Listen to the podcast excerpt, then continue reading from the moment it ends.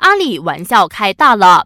中国爆发新冠肺炎，瑞士中场阿里在社交媒体发布了一段嘲讽亚洲人和新冠肺炎的视频，结果遭到大肆批评。他事后也知道自己闯祸了，赶紧删除视频。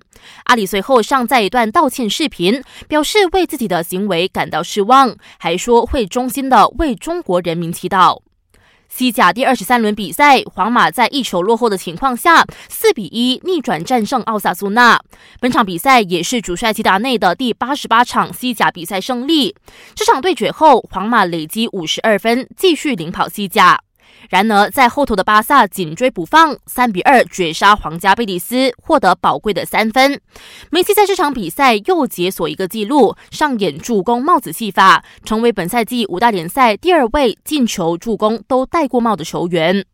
意甲联赛也来到了第二十三轮，国际米兰四比二逆转 AC 米兰，四十六年来第一次实现了米兰德比四连胜，暂时排在积分榜第一。